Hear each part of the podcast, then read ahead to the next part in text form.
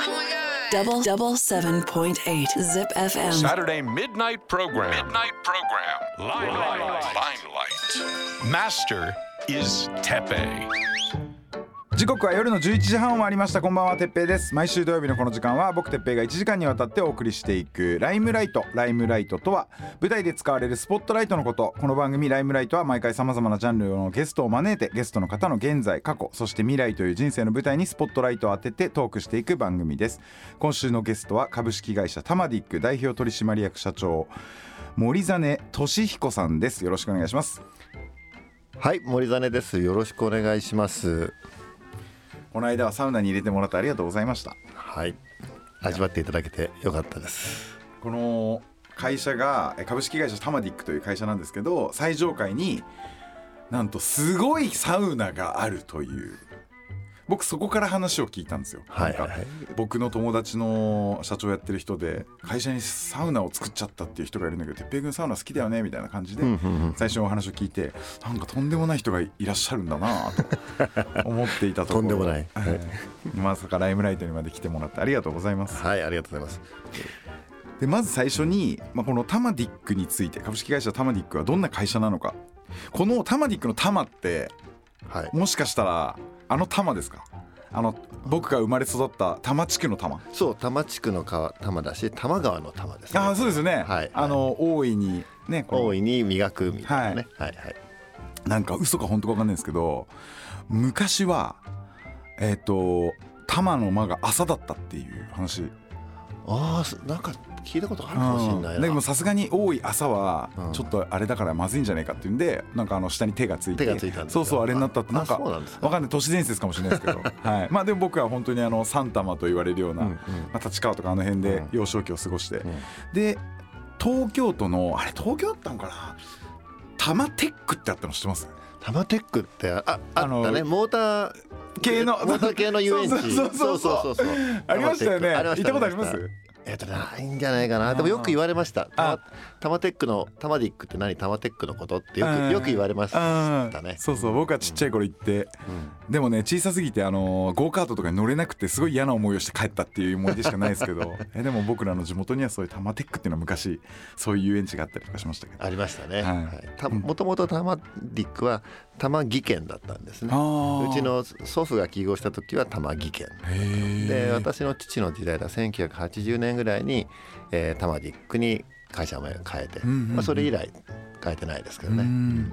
で会社としては、えっとどういうことをやる会社なんですか？はい。えーとまあ、タマディックはですね、えー総合エンジニアリング企業というふうに、えー言ってますけども、うん。えー主にさまざまな製品とか、えーそれこそね航空機とか自動車とかうん。ロボットとかいろいろやるんですけども、えーそういった製品の開発や設計を請け負ったりするような会社あですね。でそもそもが、えーあのー私の祖父が起業してるんですけども、はいえーうちの祖父はあの三菱重工、はい。あの戦争の時代ですけどね、えーの設計者だったんですよ。あの宮崎駿さんの映画であ風立ちぬ「彼たちの」はい。うん、ありました。見ました？はい。あれってあの堀越二郎さんはい。が、あのモデルになってるでしょ、で当時のあの三菱重工さんの組織図を見せてもらうと、はい。堀越二郎さんがバーンとか主任技師としてい。て、そのね横のあたりに森実千又っていうのがいるんですよ。うわすごっ。そうなんですよ。へで航空機器関係のあの設備というかジグの設計者だった。で私のじいさん森実千又っていうんですけど、うん。でまあ結果かなんかになって会社を辞めるんだけど、うん。設計図書けるから、うん。で設計図を書いて、えー三菱重工が、あのー買い取っていたくれると。ううん。ん、それで暮らせばいいじゃないかって言って設計会社を作ったのが図面を設計する会社を作ったのが初めなんですよね。へえすごっ。そう。えじゃあそれこそ堀越二郎さんのあのプロジェクトで言ったらねあのゼロ戦のかうん。開発、はい。まあそういうのにももしかしたらこう一緒に。一緒にやってたはずあですよ。そうなんだ。やっぱチームだった。チームですね、うん。と隣の科だったから設備課設計課みたいなね。ああそっかそっか、うん。うわすごっ。えだからそこから始まって今ももちろん航空産業の仕事もーやらせていただいてるし、うんでその後自動車の仕事もするようになったし、うんえー電気関係だとか今はソフトウェアの仕事とかもまあ何でもやるんですけど、うんうん。えー、要するに1000人ぐらい1000人ちょっといますけども要するにエンジニアがたくさんいて、えーエンジニアがこうハードもソフトも、えー電気系もとかもいろんなことを設計したりするのが仕事のそんな会社ですね。僕あのーまあ戦争史兵器史とかそういうのがすごく好きで本読んだりするんで。もう僕がえ自分で、まあ、起業というわけじゃないですけどもともといた事務所を辞めて自分の会社にしよう。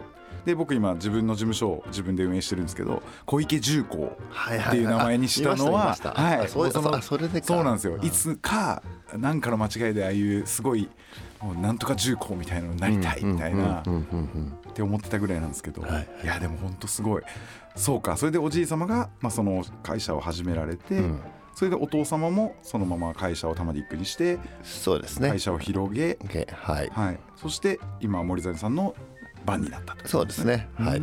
そうかえーえでも今社員数が1100人超えはい。しかも売上高2023年3月期決算150億円超えそうですね。はい。これあれですよあのライムライトの売上高ランキング第1位です、はい、今まで来たお客さん えでもえじゃあそのいろいろなそういうエンジニアリングのこととかプラスその宇宙産業的なこととかも？宇宙もあのそうですね。あの一部手伝わせていただいてますね。種子島ので打ち上げる時の設備を作らせていただいたりとか。あすご最近はあの北海道ので使うようなものもちょっとやらせていただいてるはずですね。えはい。ーでももうなんかすごい世界ですよねもうなんかそのまあ全部そうですけどまあ失敗許されない系じゃないですか。そうですね。ですよね。ですでなんかそこにはたくさん現場にスタッフたちがいて、うん。エンジニアさんたちがいて、まあなんならそのね宇宙に行く人がいてとかなんかわかんないけどそういうところであのカウントダウンとかもやっぱちょっと違って聞こえそはい。いやそうですよね。うん。もちろんあの緊張しますよ。うですよね。ね。うん。へえ、はい。そうか。えでもあのーそのサウナっていうところにたどり着くまでの話をちょっと聞いてもいいですか、うん。そうですね。うん。はい。はいでも彼僕自身はねサウナに始まはまった目覚めたのは結構最近のことなんですよね。うん。うん。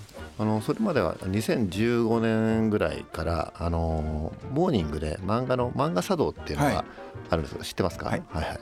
あの漫画茶道が始まってそれを読んでから入ったタイプなんへでー私サウナ歴としてはまだ789年ぐらいなあ感じなんですよね。ううん。んだそれまではサウナはやってなくて、ーうん。えー普通にね、まあ、会社もやりながら、えーゴルフやったり、うん。えーちょっとジムに行ったり、うん。うん。まあ、錦飲みも行くこともあるし、うん。みたいなね。あのグルメも好きで料理も好きでみたいな。普通のそういうタイプだったんですけど、うん。でサウナに出会ってだいぶ人生変わったかなって感じは確かにありますね。なんかあの僕はドラマ茶道新規なんですよ、ドラマ茶道ね、はい、だからドラマの、の茶道をコロナの時に見てて、うんうんへえサウナってそんなにうんうん気持ちいいなんだよ整うってみたいなうんうんうんうん。感じから行ったらうわこれほんとすごいわってなってすごいよねサウナすごいっすよね。なんかまあいろいろみんな勧めてくれるじゃないですか、はい。まあゴルフはいいよ、うん。ランニングはいいよ、うん。えーこの食べ物はいいよとか、なんかもう元気になれよとかわかんないけどいろんなことあるけどこんなに成果がてかその分かりやすくうんあの 得られる。ねあのものってあんまりないですよね。ないですよね、うん。はい、僕は最初にサウナ本気で気持ちいいってなった時はなんか新しい快感？うん。ね今まで知らなかった、うん。うんうんね、食欲とかね睡眠とかいろいろあるじゃないですか、うん。全然違う新しいものまだあったんだと思って、うん大感動しましたね。なんか今まで見てた世の中が幕を一枚こうそこから出たような、もっと鮮明に見えるようになったみたいなね、うん。ものすごい、まあ、言うとやばいやつみたいに聞こえると思うんですけど、で僕ほあの母親札幌ですけど多分羊の肉があんま好きな人じゃなくて、うん。初めて札幌行った時にジンギスカン屋で羊の肉食った時に、こんな肉あったんかと思って そっから大好きなんですよ。ラムもラムもですね。そう。だからなんかあのそういう新しいなんかこうなんだドアが開く瞬間というか。そうですね、うん。完全にドア開いてますね、うん。そっか。でそっからもうサウナいろんなところにまあ行かれて、うんうん。それでなんかあ今のこのサウナを作ろうっていうところまで行く間はどういうところにメインでサウナは？そうですね。あの僕の場合はねあの最初ホテルサウナスタートはなんですよ、はい。あのさっき言った漫画の茶道を読んで、えーそれでその時僕もね本当かよ？宇宙と一体になる快感とかね、うんうん。言ってて整ったってやってるでしょ、うん。絶対そんなことないよ、あ、うん。水風呂なんてやっぱ信じられないあんなの入るのって。確かに。僕も最初思ってました。ね思ってるでしょ？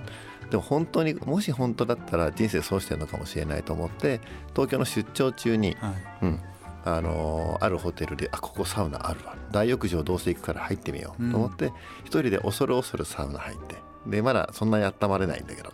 で水風呂も恐る恐る入ってで外外気浴というかがテラスがあったんで、そこに出たらいつもと違う快感がうん。あるわけ、うん。お風呂入って外気浴するのも気持ちいいんだけど、う水風呂入った後のこの気持ちよさみたいなのがあって。うん。でそこであこれはちょっとありだなって思ったんですね、うん。で次の日にねまたね、あのー東京の某一流ホテルえーに出張中だったから移動して泊まったんですよ、まあゆ超有名なホテルですけどね。でそこにもやっぱりサウナがうん。あってで夜も入りました。これ絶対ありだ。めちゃくちゃ気持ちいいこれ、うん。ってなって。でね大事なのは朝行ったんですよ、ほう。うん、次の日が朝6時とか6時半とかにもジムもプールもあるような大きいホテルなんで、うん。そこに行ったらねサウナでね結構いろんな人がもう交流してるわけ、ほう。うんあのーまあ、ホテルのスパなんで、うん。会員制なわけですよ。宿泊者も泊まれるけど、まあ、会員の人が入れるメンバーシップなんでね。でね、えーまあ、結構な有名な芸能人だとか、へええーテレビで経済語ってる社長さんとか、うん有名な方たちが朝からサウナで交流してるわけ、うん。もう運動も終えてでサウナも終えて気持ちよくなった後にあそういえばあの件どうなってますか？みたいなね、交流をしてるわけ。それ見た時にあ本当にありなんだなサウナ。ってすごく思ったんですね。あの今俺はこう入り口でまず気持ちいいってことを知ったばっかりだけどこれをこう何？自分たちのこうハイパフォーマンスを出すために生かしてる人たちがすでにいいてでそれでしかも朝からこんな健康的な習慣で交流までしちゃってて、うんすごいいいじゃん。っうんて思って僕は朝サウナホテルサウナからの、スタート。へうん、であっという間に、ね、出張多いんで私は。ああの東京中とかの全部のホテルとかもう泊まり泊まり回ってサウナ入りまくって。うん。酒作りますね。あ忘れてた乾杯する。そうそう。だからそうですね。ではとにかくね効率いいでしょ？朝,、はい。朝サウナ入って働くと頭がめちゃめちゃ働くし体も起きてるし。あそう。で夕方は夕方で一日どんなに忙しい日でもサウナこう1時間入ってしまえば、うんうんまた元気になってあの笑顔で人で会えるじゃないですか。でも忙しい人にはもう絶対サウナだよね、ーうん確かに。でこれでハマりまくってってたのが私のスタスタートですよねでその後は普通にウェルビーみたいな、うんうんうん。あのサウナスパも行くようになった。しそれがしかもお膝元のねこの名古屋にあったっていうのも本当にすみません。乾杯。乾杯。よろしくお願いします。僕は、えーとまあ、パークハイアットってホテルではい。目覚めたんですけど、うんうんうん。でその後ウェルビーでサウナとは何だろうかを知ったんで、ん。だから僕パークハイアット生まれウェルビー育ちおお言ってるんですよね。そうかだからあのフィンランドのうん。このラインというか、うん。フィンランドに興味をも持たれたってことですよね。そうですね、うんで実際にフィンランドにも行かれて。もちろんもちろん。えーもちろんで言ってるんだもんすごいよね。もちろんですよ。へえそんなところがあるのならと。そうそうそう。それはねなんでフィンランドにやっぱ行ったかっていうとはい。あのーまあいろいろいろんな経緯があってサウナをビルを建てる会社のビルを建てますそこにサウナを作りますってことになったんだけど、うん。いざ作ろうとした時にねあのーどんなサウナにしたらいいんだろうって一旦立ち止まったんですよ。もちろんめちゃめちゃ行ってるから当時でも日本中のサウナとか海外出張とかでも行ってるから、まあ、こんなサウナが欲しいな水風呂は何度ぐらいがいいなとかね。ストーブはこういうのがいいなとかね。もちろん思ってるわけだけどスペック上はねそういうのあるんですよ。でも本当は本当にどんなものがいいサウナなんだろうって改めて思うと分分かんなくなってしまうで1個しか作れないでしょそんな何個も作れないから。ね今から1個作ったものがそんなんじゃなかった。それほどでもなかったら嫌だな。だからその1回入って十分なサウナもあればね、うん。あの毎日のように入りたいサウナもあってそれは別にあのスペックだけの問題じゃないですもんね。全然違いますよね、うん。絶対違う。でやっぱこれはフィンやっぱ本場後で見に行ってフィンランド見に行ってこういうのにすればよかったって思ったらショックすぎる。ああなるほど。でであのフィンランドに行ってもやっぱ勉強していくから作ろうと。思ってフィンランド行こう。でその時にフィンランド大使館にもちょっと質問をして、うん。あのこういう理由であのフィンランドに行きたいんだと見に行きたいと。でも普通のさどこに行ったらいいかは結構分かんないじゃないですか、うんうんうんうん。今結構ね情報ね。情報増えたんだけど、うん僕行った当時はまだフィンランドのサウナどこにどんなサウナがあるってあんま情報なかったし、えーしかも会社の中のサウナってやっぱりい見せてもらえないじゃないですか。普通に行ったらね部外者だから。それもアポ取って見せてもらえるようなことをお願いして、うんうん。で勉強しに行ったんだけど、まあ、そのご縁でフィンランド大使館と、まあ、アクセスできるようになって、それがうちの会社がフィンランド大使公認がついてる唯一のサウナになってたりもこうつながっていくんですけどね。ううん。んあそうかそうか。で実際フィンランドに降り立ったらどうだったんですか？いやーねめちゃめちゃ勉強になるんですよね。あのーなななこれねわかるかな？サウナ好きじゃない人は全然わかんないと思うけど、サウナってねやっぱりね、あのーおふお風呂じゃないんですよね。うん。お風呂バッシング単単なる入浴行為ではなくて、うんもっと生活や考え方や生き方に深く根ざしてる文化なんだよ、うん。フィンランドの。うん。サウナ文化なんだよね。あの暮らすことだとかもあの人と過ごす時間を過ごすことだとかそれこそ生まれる時から死ぬ時まで、うん。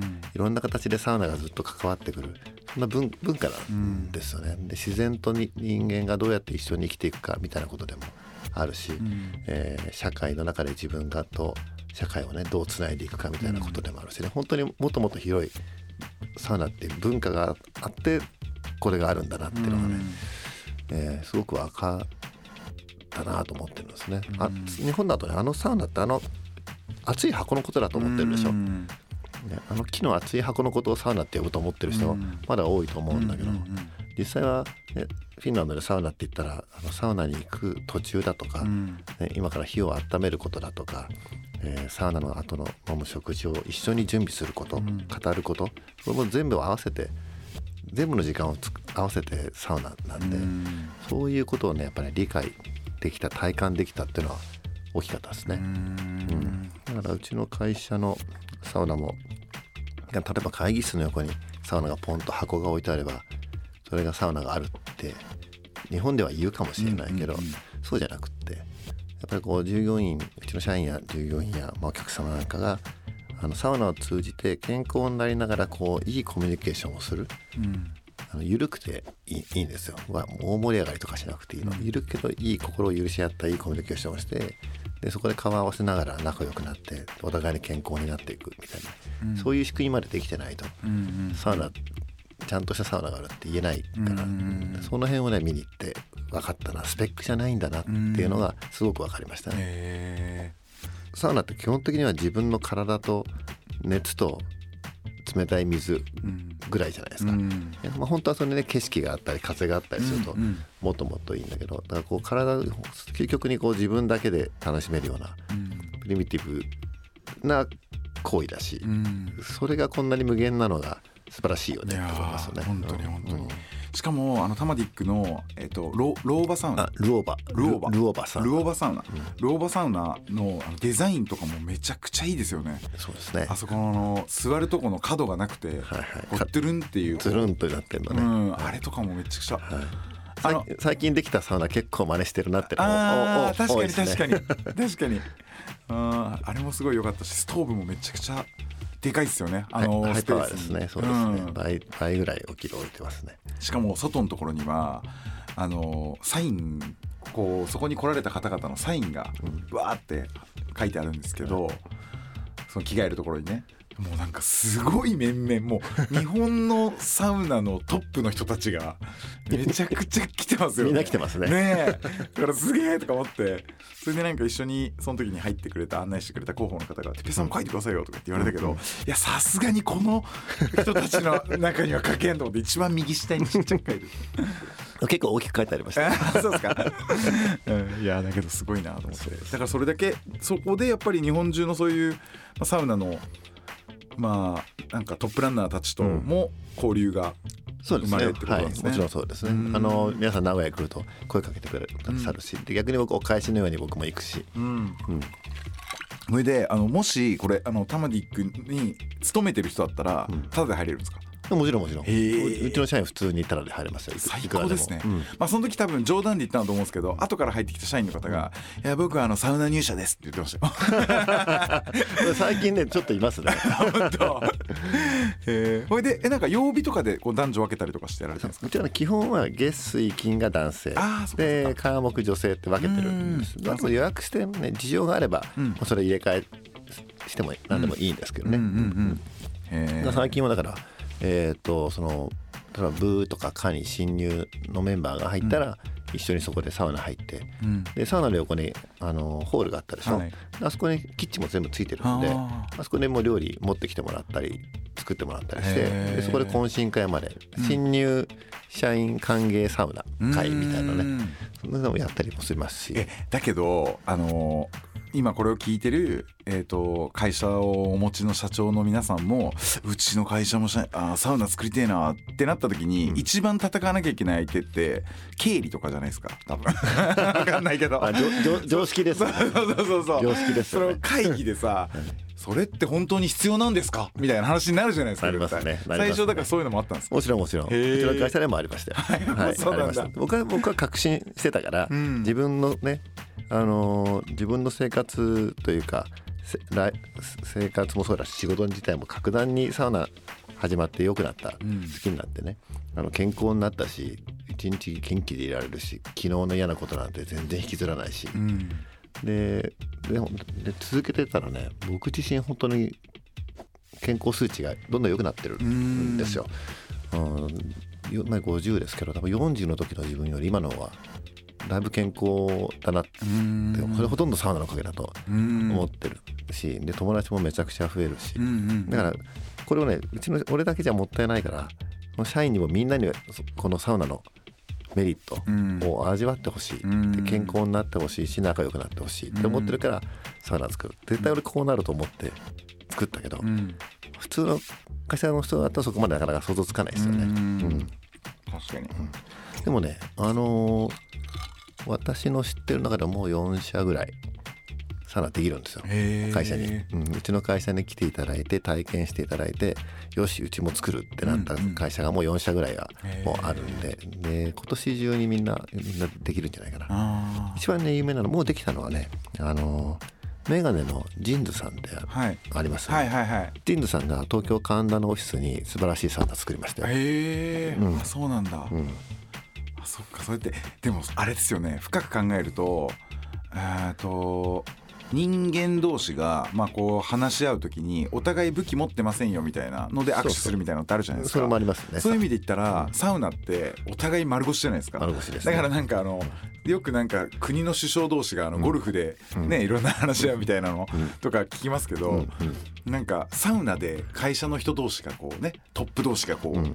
話すとか、うんなんか全然いいですよね。いいと思いますよ。ね昔よくねあのーニュちょっとね本当かどうか。ニューヨークとかでマフィアが会う時はサウナだとかお互い鉄砲持ってこれそうかそうか。いいからとかね。それ言ったらあと日本のね茶道ももともとそうじゃないですか。ああ、おお茶のお茶の茶道ね。茶室がね、あの刀が抜けない。そう刀は刀は必ず外に置いて、うん。そこで話をするみたいな。確かに確かに。うん。それの文化としては結構つながってるところはありますね。サウナだったら誰にもまあ聞かれないような話だとかを、こうまあ本当に裸でね、うん。隠し事せずに話をするみたいなうんうんうんのはあると思いますよ。で僕もう一個これ聞きたかったのが、あのサウナ室もうん。ああやって木しあの木で建築してあって、はい。全部、はい。でうん。会社のあのビル自体もうん。なんか木のこういうもうそうですね。あの日本で最初の木質ビルですあれ。あ日本でファーストビル木質っていうんですね。木質ファーストビル、あの本当の木造っていうと全部木だけって聞こえちゃうけうんどあそこは防火地域なんで、うん。真ん中にあのコンクリート入ってるんですよ。うん。だからハイブリッド構造なんでうん。で木質って言ってるんですけど、うん。木質ビルとしては日本であれ一つ目のビルなんですね、なんかすごい有名な方のデザインですか？はい、あれバンバンシゲルさん。バンバンシゲルさん。ですね、いやでもすごいあの木の匂いもねそうですね。入ったらするし。うん。会社に入った瞬間から木の香りですねうちの会社は。じゃあサウナのところまで一緒に全部やってもらったんですか？もちろんもちろんやってもらいました。だえ。えからサウナのスペックとかは私が言ってますね。うん。あのこういうそうそうこういう椅子の高さがどうとかね。天井の高さがどうだとか。あと空気のうちのサウナものすごく空気の抜けがいい。苦しくないかったと思うんだけどそういう空気の抜けを良くするためにとか。あとは天井を美しくのサウナのこう浴室こう天井がうねっててすごい綺麗だと思うんですけど天井を一番美しくしてほしい。なぜならこれを見ながら整いたいからだ。みたいなことをそういうのは私が先生にお願いをしていてそれをデザインとしてまとめて提案してくれたのが先生がもちろん事務所バンシール事務所がね。ちちなみに先生はサウナ入られるんですか、先生あんまり入らない。だから何言ってんだろうなこの人って思ってたところもあるかな正直。バンシゲル先生自体はあんまりサウナにはあの理解がなかったので、あのーまあ、スタッフの人たちというか設計者の人たちいっぱいいらっしゃるんでね、うん。事務所にね。その人たちは例えばウェルビーとかサウナラボとかいろいろ連れてってでサウナに何が大事かってこういうことだからっていうのはうん。徹底的に僕らは 教えて。あそうか。そう。でかつそのフィンランドで学んできたフィンランドではあの、えーほ実際にサウナ経営をやってる人たちにこう話を聞いてインタビューさせてもらって、ん。いいサウナにするためにはな何を守んなきゃいけないんだって悪いサウナはつしないためにはこういうことを気をつけろとか、うん。こういっぱいインタビューさせてもらったんですね。ん。でそれをまとめてきてでバン事務所の人に渡し渡してこれを満たさない満満たしていいサウナを一緒に作りましょうって言ってできたのがうちのルオーバサウナなんですね。へえそうか。え悪いサウナにしないためには何が一番大事なんですか？悪いサウナにしないためにはまあいろいろあるけど、うん。あの空気の抜けをちゃんと作ること。あなんですよね。うん。サウナってほん実は暑いだけだじゃなくて、うん。空気がないと二酸化炭素濃度も上がっちゃって苦しくなっちゃう。そね。うん、でも日本のサウナ全然それ気にしてないところが多いからあの消防の指導が結構そういうことを言うってのもあるみたいなんだけど、うん。苦しいでしょ。で苦しいのが当たり前だと思ってるんだけど、うん。本当はねサウナ苦しくないものなんですよ。うん。空空気がもっと抜けて息もしやすくて、うん。ゆっくりいられるもんなんだけど、うん。うん。っていうのとあとはとにかく大事なのは清潔に保ちやすくすること。なんで掃除しやすく作るとか、あうん、で最近ちょっとデザインが美しいサウナねサウナブームなんで増えたけど、ん。これどうやって掃除するつもりなんだろうっていうのも結構あるね見に行くとね。あーそっかそっか。うん。うちのルーバサウナ美しいですけど、うん。実はあれ全部外れるようにへえ最初から作ってもらっててその子を全部外して下の掃除とかもできるようにしてあるんだけど、清潔なサウナがいいに決まってるでしょ、不潔なサウナ絶対嫌じゃないですか、うん、確かに、まあ入浴施設とかまあセットのね、とこでもなんかここ汚ねえなって思ったらもうあんま行かんすよね。いけないですよね、うん。なんか臭いなとかね、うんいいって言われてるところってやっぱ行くとやっぱすげえ綺麗だなってやっぱ思いますよね。そうですね。うん。クリーンネスが一番大事、うん、そうか。え。ーもうあれですよ。あの今これとと途中からとかで聞いてる人あなんかサウナのプロの サウナのすげえ人なんだろうな今日のゲストはって思って聞いてるぐらい。ね。いやでもすごいディープであのすごいサウナの話面白い。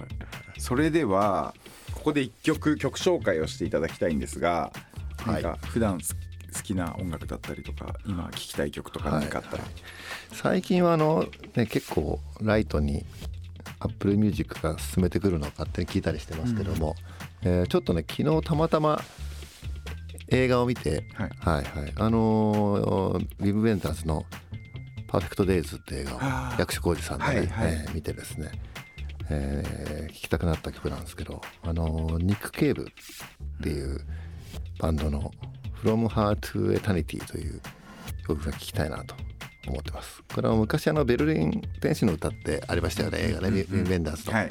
その中の劇中の中で流れるライブハウスのバンドの曲なんですけど。Saturday Midnight Program. Midnight Program. Limelight. Limelight. Limelight. 今週は株式会社タマディックの社長森実俊彦さんにお越しいただいております。続いては過去について伺っていきたいんですが、えーどんなご家庭でどんな小さい時を過ごしてきたんですか？お生まれは？生まれは僕はね愛知県日清町ですね。今日清市ですかね、はい。まだ日清町だった頃に日清で生まれました、えーで小中？そうそう小中まで、えー日清南小学校で、えー日清中学を卒業ししましたね、うん。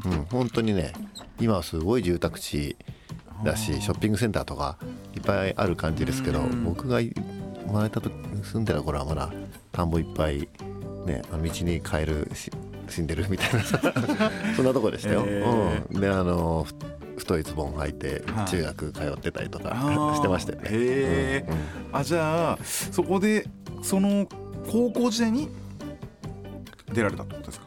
そうです。僕から中学までは日清にいて、はい。で高校から東京に引っ越してますね、うん。で東京はね、あのー住んでたのは三鷹市っていうはいはい。ところで、で学校がね国立高校っていう都立高校なんですけど、はいで国立高校で通ってたんで、うん、だからこう高校時代はこうなんかね多摩地区多摩地区でしょ、はい。うん、多摩地区でこう暮らしてる男の子でしたね。へえ、うん。で大学も東京ですね私はね。えっと慶応義塾義塾大学そうですね。はい、よあくよく言う慶応大慶応大学ですね。だって僕なんか大学行ったことないはおろかこの言葉も初めて言いました今慶応あ義塾大学ってそう正式には慶応義塾っていうんですね。慶応大学のこと。はい。で大学ではそういうエンジニアリング的なことも勉強さいやれて僕はですね経済学部なんですね。はいはい。でもそれってなんかあのお父様とかおじい様に、うん。お前もなんかそういうあお父様もえあんまりエンジニアリングかいや私のね父はねあのー設計者でしたよ。ああそうですか、はい。うちのおじいさんが航空関係で、私のね父はねあのもともとはで電車ほ車両系のお設計をやってたはずです。うん。うそうか、はい、でそうですね、まあ、うちのあの母親の方があの祖父の娘なんであのあそっかそっか、うん。そうそうそう。まあ婿養子みたいなうんうんうん感じなんですけど、うちの父はね。でうちの父もエンジニアでしたね。ん。でちょうどコンピューター CAD とかを導入あする時代。へをー。やってたはずですね。そうそう、まあ、ちょっとうちの父はあの早く病気で亡くなったんで。うなん私が社長になったのがすごい早いんですけどね。あじゃあもう本当に大学を出られて。えー、と5年ぐらいは外で働いてましたね。はい、あの営業マンやってましたね。コンピューター系の営業マンやってて、はいはい。え それはなんか具体的に言うとどういう感じだったんですか？え具体具体的に？具体的にって言ったらあのー今だとヒューレット・パッカードなんですけど、あはあはあ。ははい、あの当時もっとちっちゃい会社があの合併合併でねあのタンタンデムコンピューターって会社あったんですけど僕いたのは。あのー電話会社当時は携帯電話がちょうど増えた時期なんでちょうど30年ぐらいあー25年ぐらい前か。はだから携帯電話とかはやっとみんなで普及して、あうん。ショートメールとかさ、うんうん。i, i モードとかはいはい。始まった時期なんで,、はい。で世の中の携帯電話会社にはめちゃめちゃコンピューターがいっぱいいるぞ。あでそのそれをこうシステムを売り込んだりする担当営業をやってたんですよね。めちゃめちゃ働いてましたね、しかも2000年問題前だからそういうのも結構いろいろあでも、ね。当然2000年の夜はもうよ泊まって夜夜明かし夜明かししてました。よ 当然何かトラブルが起きないかって言ってもみんなもう全員全員なんかうん詰めてるみたいなね、なんか僕の弟プログラマーやってて僕の一つ年下で、はい。その時期にまあそういうプログラミングの世界まあコンピューターの世界にいたんで、うんうんもう本当にそれこそ寝ずにね寝ずにねあの日はねそうそう。なんかそれがアルマゲドンっぽくていいなと。なんかあの隕石落ちてきてはい。どうなるみたいなぐらいの話だったじゃないですか。2000年問題当そうですね、ん。何が止まるか分かんないそうそうそう。ね。ねうん、医療系のね例えばね病院の何かが止まったりしたら大変だとかねそうそう言ってましたよねあの時ね。そんなコンピューター系の営担当をやって営業みたいなことをやってて。で5年ぐらいはいたんやってたんですごい楽しかったんですけどね東京で、まあ、東京で働いてましたんで、うん。めちゃめちゃ働いてねあのー東京で飲んで食ってみたいなね、うん。遊んで楽しかったですけど、まあいろいろあって、えー帰ってこいと言われたのが267ぐらいだったかな、うん、で名古屋に戻ってきて、うん。この玉ックにうん。入社してと、うんうん。で勉強を始めたというのがその頃ですね。はそうか。うん。でも今のこのうん。社長という立場でうん。なんかこのその時のなんかその営業の部分っていうのはうん。役に立ってる感じはありますか？い、よく立ってる感じはあるんじゃないですかね、うん。やっぱりね。うんうん。まあ、何がっていうのはそうだけどやっぱ会社ってやっぱりこう意思決定の仕組み誰がどうものを決めているかだとか、えーやっぱ本当に大きな目標があってそれに向かっていることを提案しないとダメなんだとかね、うん。自分の都合でなんかこれ売りたいものを持ってたって買えうん。売って買ってもらえなくて、うん。あの相手相手が本当に必要としているものを提案しなきゃいけないんだみたいなのはねやっぱ大事なことだし、ん。そそれをねこうブレちゃいかんのよね。っていうのは、なんかそういうので学んだ感じがしますけどね。うん。そうそうか会社のじゃあ社長を始めてもう 20? そうです。ね28からやってますので私ほんと早かったんですけど、ん。はい、今からもう21年経って22年目かな、私今年50になり、うん。なったんですね。で今までまあその宇宙のこととか、まあ、車のこととか、あとはなんかいろいろなそういう現場にの仕事をされてきたわけじゃないですか。えーっとそうですね。私はしてるっていうか私うんやっぱせうちの社員がしてるんですけどね、うん私あのいろんな話聞かせてもらって見に行ったりしますけど、うん。私は設計図書いたりはできできないからね、じゃああのーあれですよね。もう設計図とか見させてもらっても、うん。全く意味わかんないですかうん基本的には分かんないですね。ら ですよね。分かんないです。分かんないです、はい。でもね分かんないけど、うん。あの僕会社に入って、まあ、研修であちこち回っててはい、設計図がね美しいのは分かる。うん、美しいなとは感感じるね。うん。よくここにあのいろんな意味が込められていて、うん。でそれがこう作る人、ね、加工する人に分かりやすくするように伝えるためのものだから、あの綺麗な設計図本当に美しいよねってすごく思ってて、当時僕27、まあ、78ですよね。うん。会社なんか社会に出て、まあ、22ぐらいで大学卒業して 5, 5年ぐらいじゃないですか。で同世代ぐらいの社員がすごい美しい設計図とかすっごい書いててうん。すごいねと、うん。だからねやっぱそういうことが好きでずっとやずっとこれを勉強してるからこれができるようになるんだよねってすごい感動しましたよ。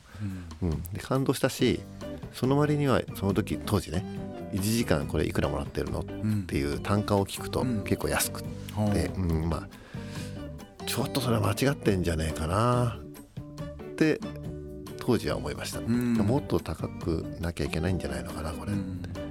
て思って。それはね根本的にあるんですよね、うん。で僕はうちの会社は当時の20年経って会社もだいぶ大きくなりましたし、で一人当たりのレベルも上がったと思ってるし、うん、一人当たりのこうなんていうか生産性というかうん。すごく上がってね、あのー一番大事なのはやっぱねエンジニアって日本の結構基幹産業じゃないですか、ねあの日本が物を輸出してうん。外貨稼いでほとんどそういうもので稼いでるわけだから、エンジニアってすごい仕事だしそれがなきゃななくてはならない仕事なのに意外にこう恵まれてないところがあるなと、うん。職場がなんか窓もない部屋で設計してたりとか、うん。ねあのーもうずっと座ってやって腰悪く腰悪かくしちゃったりとかね目も悪くなっちゃったりうん。いろいろあるから、うんまあ、待遇も待遇はまあ会社によってそれぞれ違うんですけど、うん。うんそれそれをねもともと全体を良くしたいっていうのがあるんですよ。ううん。ん、その特にその同世代の僕が278の時に同世代の人が描いた全面の美しさ見て、うん。これに見合う値段をもらってない気がする。うん。から始まり。でから始まって、今もだいぶ良くなりましたけどうね。ん。あのうちの会社にサウナがあったりとか、うん。木のビルとかだったのはそれもやっぱつながってるんですよ、うん。うん。エンジニアはもっといい環境で働くべきだと思ってるうん。し、ん。いい環境で働けばいい仕事ももっとできるし、ん。絶対健康の方が結構大事だし、うん。うん。それやっぱつながってるんですけどね。あのサウナのお話を聞いてたら、うん。なんかあのすごくこう熱中してうん。なんかこうグーっていく力が多分ものすごいある方なんだなっていうのは思ったんですけど、ねね。でもサウナ以外とかでなんか今まででもうめちゃくちゃこの時期もうこのことしか考えてなかったぐらいハマったことって意外にあるのかな。サウナがどっぷりハマってるけど、ん。まあ、料理はするのが実はすごい好きなんですよね。料理はもう全般なんでも、全般です。和食はあんまやれないですけどね。和食はやっぱあれはプロの領域だなと思うあから、うんうん。まあ、中華っぽいのもちろん、まあまあ、中華がプロじゃないってわけじゃないけど、うんうんうん中華っぽいのとかイタリアンっぽいのとかうん。ねいろいろ作りましたね、へうん。ー料理大好きで、まあ、キャンプも好きですけどね。うん。そうですね。もうね子供たちなんかに作ってって言われるともう喜んで作りますけどね。今でもね、うん、お子さんたちの一番作ってほしいやつは何なんですか？えなんだろうな。僕変なもの作るからね、おう。うん、最近はね野菜を焼いたやつが好評です。あのエチベにするんだけどフランフランフレンチっぽくあのねオリーブオイルとしお水と塩で細かく焼くんですけどあれがね大好評で野菜焼くだけでこんだけ美味しいんだみたいな。確かに甘みがめちゃくちゃそうそう。出ますよね。そう。で焼き野菜こんなにも盛られてそれがごちそうでパクパク食べるみたいな。あいいいいよね。ー確かに。あの白菜って、うん。なんか僕ら最初はもう鍋からスタートなんで、うんうんうん。そういうもんって思ってるけど、うんうん。焼いたらこんな美味しいんだみたいな。白菜結構うまいですか？うまいっす。うまいっすうまいっす。なんか調べたらなんかアミノ酸あじゃなくてなんかグルタミン酸かなんかの含有量がなんか多いらしくて、ね。黒い粒粒がついてるのがいいでしょ？あああとなんか、うん。あそうですね。黒いで粒々が出てるやつの方が美味しいね美味しい美味しい、うん。それでなんか野菜まあお肉に合わせて、うん。あのやったりとか。でなんかチーズかけて、チーズかけたりとかね。こんなチーズかけたりとか、はい胡椒かけて。すごい焼いて食うとこんな美味しいんだ美味しいですね白菜と思って。あそっか俺最近のヒットメニューはあれだな。えっ、とレタスのステーキだ。うわなんすかそれ。レタスをね、はい。あの4つぐらいにこう割るんですよね、はい。こう株のとこでね、はい。バッと大きく割ってそれを美味しいバターで焼くだけ。へえもうそれこそあのフランスのああいうちょっといいバターみまあたいな、いいバターみたいな、うんできればそれ無塩バターみたいはいはいはい。にギューって焼いて、へーで鶏まああの勝手にこう蒸されて蓋なんかしなくていいんですよ。はあ。蓋なし状態でステーキにしちゃう。ステーキ。で最後に美味しい粉チーズ吸はって、でちょっと塩と粉チーズからはあパーッとかけて食べるめちゃくちゃうまいです。よへえあレタスを焼くっていうのもやったことないですレタスのステーキ。へえあやってみよう。何の話だいやもう本当に料理の話を。いやめっちゃ面白いですよねなんか。料理楽しいですね。めっちゃ楽しい,、はいですね。うん。だから確かなんかその作るっていうところで言ったらやっぱり楽しい、うん。なんかそのものを作るっていうこうん。うん。とはやっぱりお好きなあれがあるんですそうかねそうですねやっぱね、うん。うん。やっぱりこう消費してるのは飽きちゃうからね。うーん。確かに、でも美味しいお店もお行かれますよね。行きますね、うん。行きますね、うん。大体サウナ絡めていきますけどね。ああもう最ね。ね京都でも新潟でも富山でも何でも行きますけど大体必ずサウナも絡めていきますね、えー。はい。なんかもうちょっと暖かくなったらあのユートピア宝さんはいはいに、はい、えっ、とお願いしてて、うんフードトラック僕やってタコス出してるんですけどあそうなんですね。それをそのサウナと絡めて、うん。ユートピア宝さんに入ってきてもらってみんな、うんうん、うん、それで出たそらさあのタコス食べるっていう。あいいじゃないですか。ちょっとやっぱいいじゃないですか。あの美味しさ上がるじゃないですか、ん。上がる そうそう。その力を使ってなんか美味しいって思わせようと思って。楽しいですよね、うん。あのユートピアだからもねひすごい駐車場じゃないけどあの広場があるから、うん。ああいうところうまく使そううといういですよね。そなんかあのバーベキュースペースみたいなのが外にあったりとかね、うん。うんそうそうそう。じゃあ、えっとこの過去パートで、えーお決まりの質問なんですけど、はあ好きな時代に戻れるとしたらいつの時代に戻りたいですか？好きな時代か。自分の中で、はい。まあ、もうちょっと大学の頃に戻ってもうちょっと勉強しとけみたいな。ないでもないですけどね、うん、まあでもまあそんなそんなの高校生とかも楽しかったですけどね、うんぶ毎日部活部活と何やられてたんですか部活？はね僕ねバレあえっとねハンドボール部ですえそうそう。国立高校ってあのすごい部活盛んな学校でで学部活と学園祭がとにかく盛んなんー、うですよ。ーん。うん、あの周周辺の住民ものすごい市民が見に来るみたいなへ文化祭であってそんなことばっかやってる学校だったんでね、なんか先生も特に勉強しろとは言わないし、ん。面白い学校でしたね。え、うんー国立って民度めっちゃ高いですよね。なんとなく。ね。学校が多いからかな。うんそうそうそう。なんかすごないんかおおしゃれ感あるそうそうよねすごいおしゃれ感ありますよね。国立カレーとか言われると美味し美味しそうな感じもんねなんかね。まああのまあ僕は住んでたからこれ言っていいと思うんですけど立川と国分寺より全然いいっすよね。なんか雰囲気が何なんだろうね。でも立川と国分寺の間にあるから国立なのにね。あそうそうそうそう、うん。本当にそうですよ。そうそう。あの国立で立川の立と国分寺の国にとって国立、まあ、知らない人が行くと国立ってみんな呼んで国ますね。立って言いますけどね、うんうん。そうそうそう。じゃあまあその頃に戻ったとしてなんかその頃の思い出の曲だったりっていうのはありますか？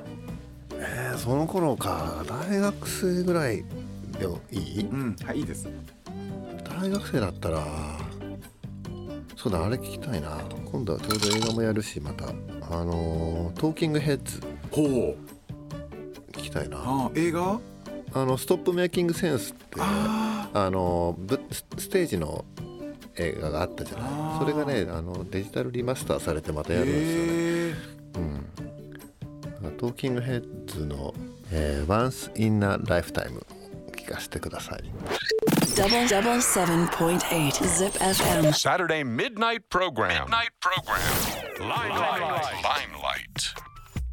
で最後は、え、これから先未来のことについて伺っていきたいと思いますが。えーまあ、これまでもいろいろなことにチャレンジしてきたと思うんですが今後、えーチャレンジしたいことの、えー、と近いバージョンと、もう最終的バージョンをお聞かせ願いますか。はいはいはい。えっ、とですね僕はあのまだ、ね、うちの会社タマディックをやってきてあのだいぶ、まあ、大きくもなったしで、まあ、このビルも建てれるようなことにもなってで社員の環境なんかもだいぶ良くなったなと思ってるんですけど、えーまあ、ももっともっとやれやりたいなと思ってるんですよね。うん。で、まあ、近いうちはもう一個実はもう一個計画がうん。あってですね、あのーもっと緑もあって、えー木に囲まれてて、えー働きやすくて、えー自分の好きな研究とかもできちゃうような、そんな職場を作ろうと思って今準備してるところですね。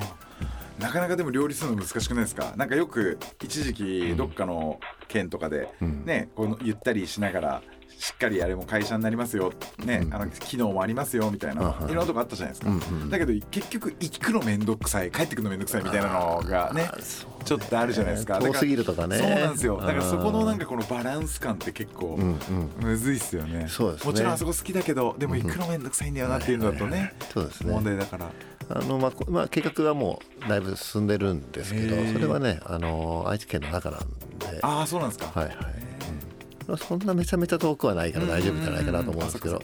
でもでもまともにやるとやっぱりねある程度の土地があってそこに建物をいっぱい建てて駐車場いっぱい作ってとかやっちゃうとうん面白くないので、うん。うん。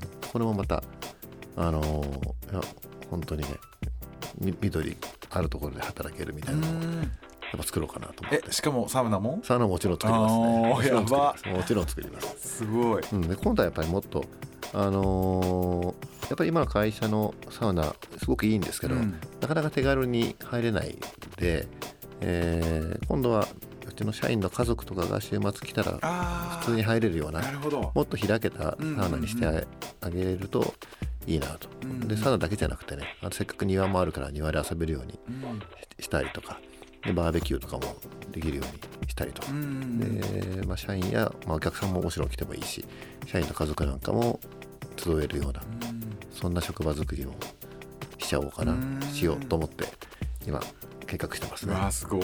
なんか水風呂もプール系とかにしたら子供たちめっちゃくちゃ喜びそう。あそれ面白いですね。うん。面白いですね。絶対喜ぶと思う。そうそう。ちょっと託児スペースみたいなのもね作ろうと思ってて、へうん、ーあの最近やっぱりねあのお子さん小さくて働いてる人多いから、うんうん。あーまあ、保育園まで行かなくてもちょっと連れてきて置いといていい。子供を置いといても、まあ、見える範囲で働けるみたいなね、うんそういう環境もやっぱり作っていって特にね女性、まあ、うちの会社女性もみんなあの復職率とか100%なんですごいもともと高いんだけど優秀な女性の方なんかも長く働けるような、まあそんな職場作りもやっぱしたいなと、うん。まあ今もね子供どっちが育てるって時代じゃないじゃないですか、うんうん。2人で育てるもんだから当たり前だけど。だからお父さんがちょっと今日は子供連れて会社来ましたけど、うん。みたいなこともできるような、うんそんな職場にしたいなと思って今計画立ててますね。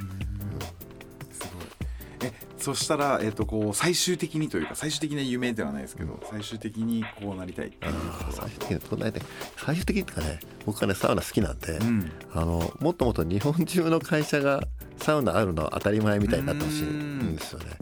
でサウナ病会社にサウナあると本当にいいことだらけでみんな健康になるしね、みんなふわっと優しくなるし、ん。本当にいいんでもっともっと作ってほしいと思ってるのと、で最近やっぱり会社だけじゃなくて本当はこう図書館とか、ね、病院とか、うん。だからそういうところにもサウナってあってもいいんじゃない、ん。うん。もうね日本も人口減ってくところでね、ん。あんまり余裕もちょっとスペース的には少し余裕うん。出てくるうん中で,、で古いものをうまくリノベーションうん。したりしながらもっとそういうねコミュニコミュニティとなんかこうなんだろうな。こう一時期こう仕事とプライベートをしっかり分けるみたいなのが流行った時期もあるけど今ちょっとまた違うんですよね。うん。こうほわっと混ざるところがあっていいと思ってて、家庭や遊びや仕事や学びみたいなのがね、うんうんそうそう。フィンランドなんか見ると本当そういう感じだなと思うんだけどもうちょっとそういう世の中になるのはなんかこうなんかやれたら面白いなと思ってますけどね、うん。サウナはきっとその何かになるなそれをつなぐ何かになると俺は思ってるんですけどね。いやーでも本当に確かに昔のいいところで、まあ、その人情的なところで、あの昔その銭湯僕ら両親が中野の銭湯行くと、僕のことを番台のおばちゃんに抱っこしてもらって、で2人とも体洗ってその間持っててくれるんですよおばあちゃんが、僕のこと。を、それで1人洗い終わったら赤ちゃん受け取ってその僕を洗って洗ってとかね。みたいな、うん。めっちゃそのねそんなことは赤ちゃんがもし何かあったらどうすんのとか、なんかそんな世のことになっちゃったじゃないですか。今今になっちゃってますね、うん。でもそそこはもうちょっとほぐさなきゃいいからね。そうそう、うん。だからなんかそのおんぶひもで仕事しろってわけじゃないけど、ん。でもなんかそういうことが恥ずかしいわけではないし、うん。なんかそれがねもっとなんかより人間の本来の、本来のね、うん。コミュニコミュニティというかね。そうそうそう、ん。っていうところはやっぱりこれからもうちょっとなんかそのさっきおっしゃられた真ん中の部分交わる部分っていうところは、交わる部分なんかいろいろ広がっていくといいなって思いますね,、うん。うん。ねララジオもいいよね、うん。ラジオもいいと思います、うん。僕もいつかあのお子に恵まれたらあの番組中もずっとこの辺バタバタバタバタ 泣いたりとかして、はい、続いて46位ちょっと泣くな泣くなみたいなうるさい曲が聞こえないとか言ってっていう番組やりたいなと思ってますからね。はい、ということで、えーありがとうございます。はい、Double double seven point eight Zip FM. Saturday midnight program. Midnight program. Limelight. Limelight. ライムライト本日のゲストは株式会社タマディックの社長森実俊彦さんでした。ありがとうございました。ありがとうございまいしたもうサウナの兄貴ですね いやいやもう本当にいろいろサウナのこともなんかなんかその掘り掘る力っていうかその瞬発力が本当にすごい すごいなとでなんかやっぱりそのデザイン面とかもうんものすごいこの会社の、凝ってますねあれはね。そうすごいだからその凝るうんところっていうのがやっぱなんかすごいかっこいいなと思ってこの間も見させてもらったし。もしあのお時間大丈夫だったら今日この後サウナの方そうですね。行けますか？行きましょうか。いやお願いしていいですか？いやもうちょっともうよだれがさっきからさ喋ってて、うん、出てきちゃってさ。今日はありがとうございました。はいありがとうございます。すごい楽しかったです。あよかったですまたライムライトはポッドキャストで、えー過去の放送を配信していますエピソードの配信は毎週土曜日先週オンエアしたリアクションザブッタとのトークの模様は本日からアップしています聞き逃した方もう一度聞きたいという方は ZIPFM ポッドキャストからライムライトを聞いてみてください来週はどんなお客さんが遊びに来てくれるんでしょうかライムライト今夜はそろそろ閉店ですまた来週 It's a great idea. It's all about the music. Music. I guess the greatest thing in the whole world. I like how I never hear the same thing on the radio. It's always different. It's always different. It's always different. Oh, it's a great idea. It's all about the music. I like, like, like, like. Music. I would play Music. and I would play. Music. Zip FM. Limelight. Limelight.